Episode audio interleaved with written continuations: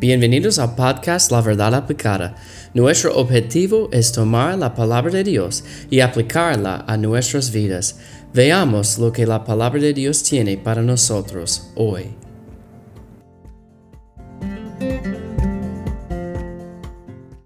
Hola, bienvenidos. Estamos hablando de la importancia de la Biblia y de persistir en lo que hemos aprendido siguiendo en la verdad de la palabra de Dios.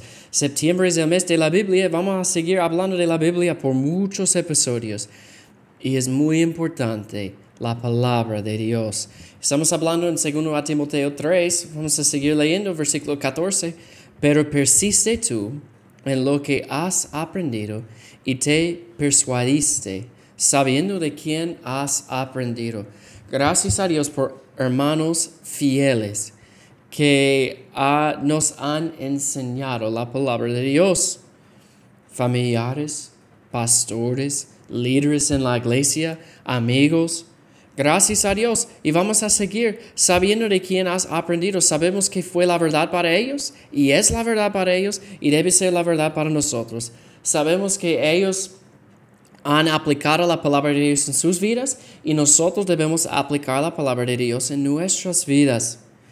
Entonces Pablo en el mismo, en el mismo libro, la misma carta, él habló de la, de la instrucción de su abuela y de su madre, la instrucción de Pablo, y ahora él, él le dijo a Timoteo, en 2 Timoteo 2.2, lo que has oído de mí ante muchos testigos.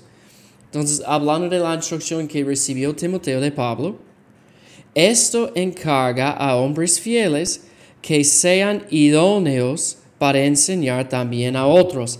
Y tenemos un, un ejemplo increíble aquí, maravilloso. Aquí tenemos la línea, Pablo le enseñó a Timoteo. Ahora, Timoteo tiene que enseñar a hombres fieles, no solamente para recibir, pero para que ellos, estos hombres fieles, puedan enseñar a otros. Entonces tenemos cuatro grupos. Pablo a Timoteo. Timoteo a hombres fieles. Y los hombres fieles a otros. Y yo recuerdo el pastor donde yo asistía al seminario, en la, iglesia ya. Él decía, no vamos a practicar la, la como sumando solamente, Vamos a practicar la multiplicación.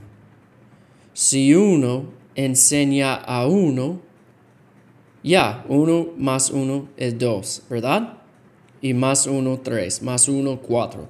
Él nos enseñó, bueno, vamos a enseñar para que ellos puedan enseñar también.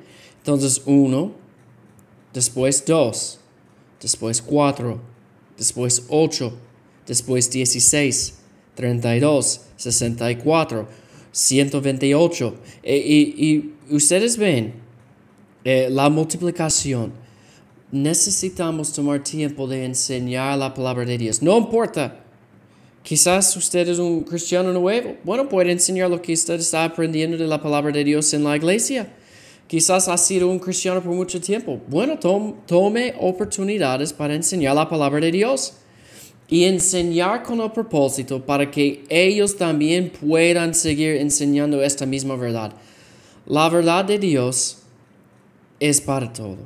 La verdad de Dios dura para siempre y nosotros tenemos la responsabilidad de enseñar a los demás.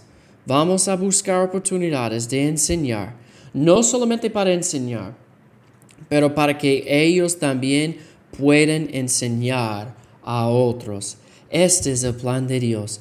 Persiste tú en lo que has aprendido.